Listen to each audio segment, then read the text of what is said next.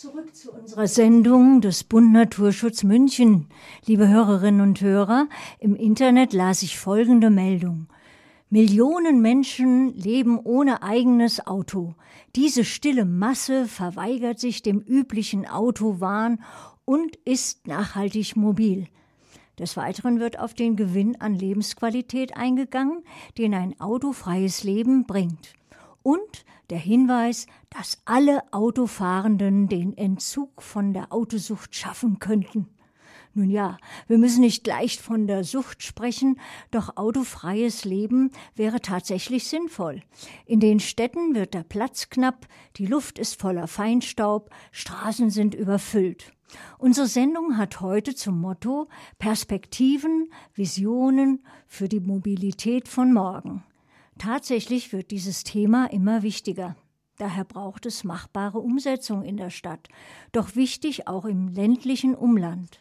Kollegin Petra Spitzfaden führte ein Interview mit Dr. Markus Büchler, Experte für Verkehrspolitik, sozusagen frisch gebackener Abgeordneter im Bayerischen Landtag, Vorsitzender des Bündnis 90 Die Grünen Oberbayern Kreisrat im Landkreis München, stellvertretender Fraktionsvorsitzender im Gemeinderat in Oberschleißheim sowie Mitglied der Programmkommission des Landesverband Bayern zum Landtagswahlprogramm 2018. Wer, wenn nicht er, hat Alternativen parat.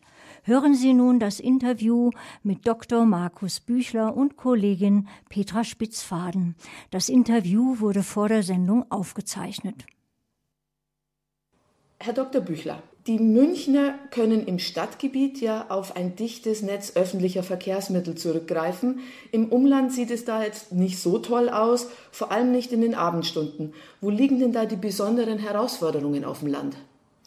Das Problem ist, dass wir in München anders als zum Beispiel in Berlin keine Ringbahn haben, die die vielen Gemeinden im Umland miteinander verbindet, äh, sondern wir immer für die, wenn man in die Nachbarorte will, nach München rein muss oder wieder heraus muss. Natürlich gibt es Buslinien, die die Gemeinden im Umland verbinden.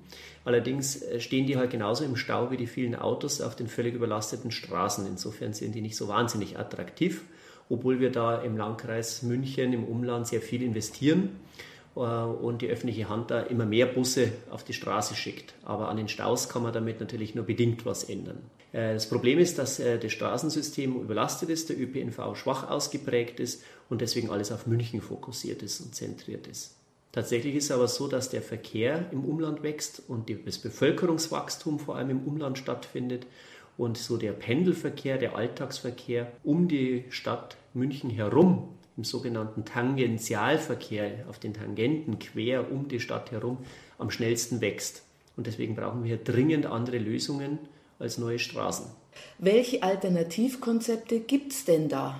Man hat es in den 90er Jahren schon mal begonnen, über Alternativen zu Straßen nachzudenken, die um die Landeshauptstadt München außen herumführen und hatte damals ein ganz tolles Konzept, nämlich die sogenannte Stadt-Umland-Bahn. Und die war in den 90ern geplant, als mehr oder weniger Ring um München herumzuführen, um eben diese schnell wachsenden Umlandgemeinden miteinander zu verbinden und eine gute Alternative zum Auto anzubieten. Leider hat man es dann in der Schublade versenkt und nicht umgesetzt, als man gemerkt hat, dass das ja Geld kosten könnte. Wenn man das damals gemacht hätte, hätten wir jetzt einige Probleme weniger. Jetzt aber, weil eben das Bevölkerungswachstum so rasant ist, und so viele Arbeitsplätze hier entstanden sind, kommt man nicht mehr aus. Wir erleben mehr oder weniger täglich einen Verkehrsinfarkt im Umland auf den Straßen. Jetzt werden die Pläne wieder ausgegraben, modernisiert und es gibt Überlegungen für Trambahntrassen im Umland. Und da hat der Landkreis München jetzt diverse Machbarkeitsstudien in Auftrag gegeben, wie man denn die Umlandgemeinden miteinander verbinden kann auf ersten Teilabschnitten.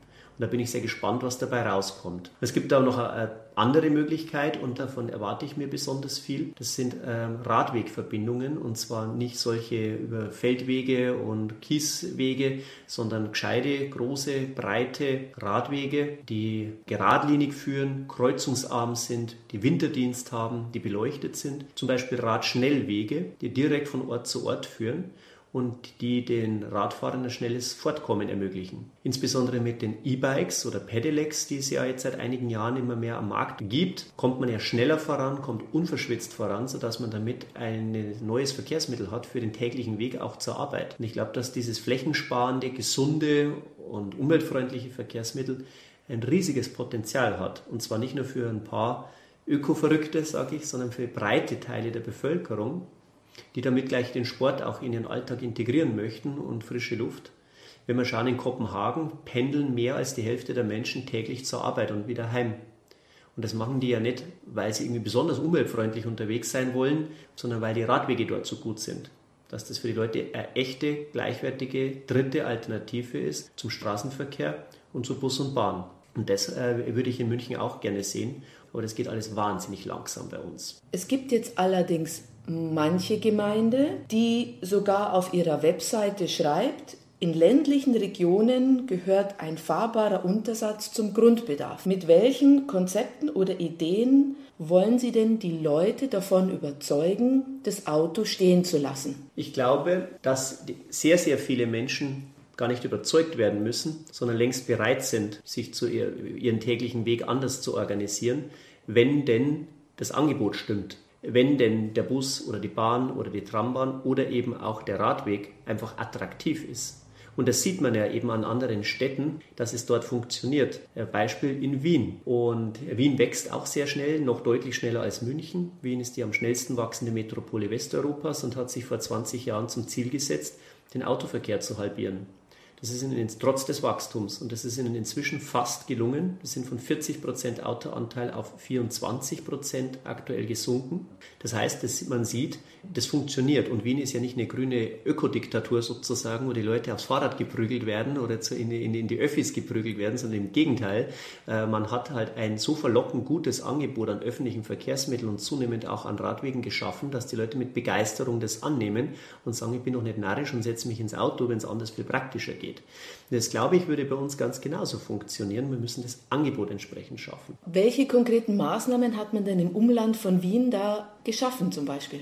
Also man hat in Wien ähm, zunächst auf den Ausbau des öffentlichen Verkehrs gesetzt, hat äh, neue Linien gebaut, hat äh, Kapazitäten ausgeweitet, hat modernen Fuhrpark angeschafft, äh, hat einen hohen Standard an Pünktlichkeit und Komfort geschaffen. Man hat S, äh, in den S-Bahnen zum Beispiel Toiletten, die S-Bahnen sind blitzsauber, die Bahnhöfe sind modern, barrierefrei und dann hat man, nachdem das so weit fortgeschritten war, den Preis radikal gesenkt. Im gesamten Netz Wien zahlt man nur noch einen Euro pro Tag für die Benutzung der öffentlichen Verkehrsmittel, wenn man ein Abo hat. Das heißt, im Jahr zahlt man fürs Jahrespickel 365 Euro. Bei uns kostet das ein Vielfaches. Und daraufhin sind noch einmal die Nutzerzahlen in Wien, haben sich noch einmal nahezu verdoppelt. Und das kann man bei uns auch machen. Nicht von heute auf morgen, aber man kann mit dieser Verkehrswende die kann man sich zum Ziel setzen und man kann sie Stück für Stück anpacken und realisieren. Und ich meine, wenn die das in Wien geschafft haben und in vielen anderen Städten wird das ja auch angepackt, dann sollte uns das in München auch möglich sein. Es setzt aber den politischen Willen voraus und entsprechende Entscheidungen. Bei manchen Gemeinden sind Sammeltaxis geplant bzw. sind auch im Einsatz. Mhm. Bei manchen klappt es relativ gut, bei anderen wieder weniger. Woran liegt denn das? Das kommt sehr darauf an, wie die jeweiligen örtlichen Situationen sind. Also wir haben mit Rufbussystemen zum Beispiel im Landkreis Fürstenfeldbruck ganz gute Erfahrungen. Da hat der Landkreis auch viel investiert, hat ein gutes Konzept gemacht, hat es gut beworben. Insofern wird es da vergleichsweise gut angenommen. Im Landkreis München haben wir trotz Bemühungen das nicht so gut realisiert. Allerdings ist einfach auch die räumliche Struktur bei uns anders. Wir haben eine geringere Anzahl von kleinen Weilern, äh, die man über Rufbusse gut erschließen kann oder Siedlungsteilen. Da ist einfach die geografische Situation eine andere. Äh, da muss solche Systeme immer genau an den Ort anpassen und schauen, was wo am sinnvollsten ist. Insgesamt meine ich äh, aber, dass wir unbedingt Lösungen brauchen, die kurzfristig greifen und eben nicht über Jahrzehnte äh, Lösungen versprechen. Wir haben die Probleme jetzt und deswegen sollten wir uns voll konzentrieren auf all die Dinge, die wir in einem Zeitraum von zwei, drei, vier, fünf Jahren realisieren können. Und da sehe ich zum einen eben den Ausbau des Radverkehrs und eine andere Sache, die mir sehr wichtig erschien, um die Verkehrsprobleme im Umland zu lösen, das ist, dass wir auf den Strecken, wo wir fast nur Straßen haben momentan, nämlich diese Querbeziehungen um die Stadt außen herum, dass wir dort Expressbusse als Tangenten einsetzen, die sozusagen die S-Bahn-Linien quer verbinden und die Bahnhöfe nicht an jeder Milchkanne halten, sondern quasi als Direktlinie von Bahnhof zu Bahnhof eilen, um dort äh, attraktive Querverbindungen zu schaffen und einfach gute Reisezeiten. Und damit kann man den Autoverkehr vielleicht etwas eindämmen. Herr Dr. Büchler, herzlichen Dank fürs Gespräch. Ich danke Ihnen fürs Interesse.